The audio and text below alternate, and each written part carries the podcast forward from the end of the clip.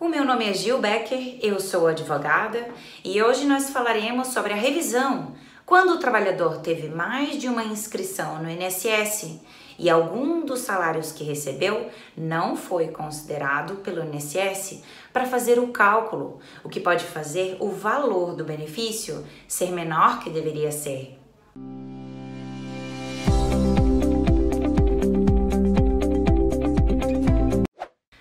Brasil, por causa da crise econômica e da alta taxa de desemprego, mais famílias passam a ser sustentadas pelo benefício do aposentado. Quando uma família depende da renda da aposentadoria, o valor desse benefício é bem importante. E o cálculo para chegar no valor desse benefício merece atenção ainda mais especial.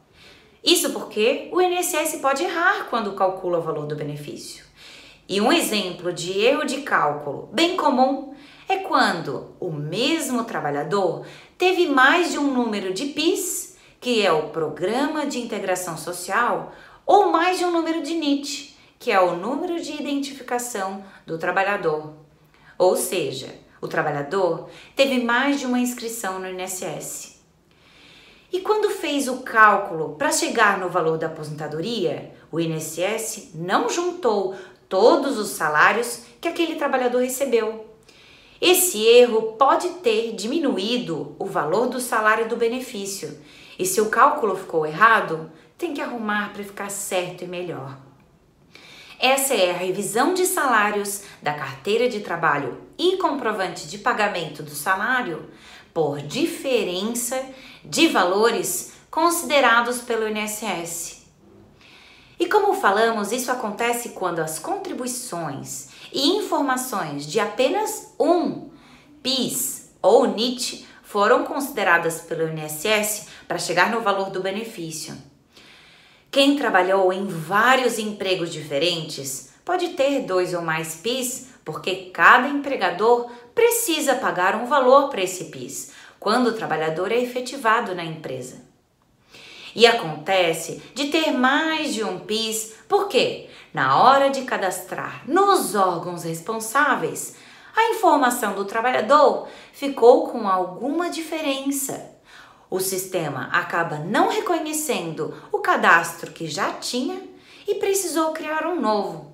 Ou, como também acontece, o sistema de um órgão, como acontecia com o SUS, não troca informações com o outro e o trabalhador cadastrava um segundo PIS.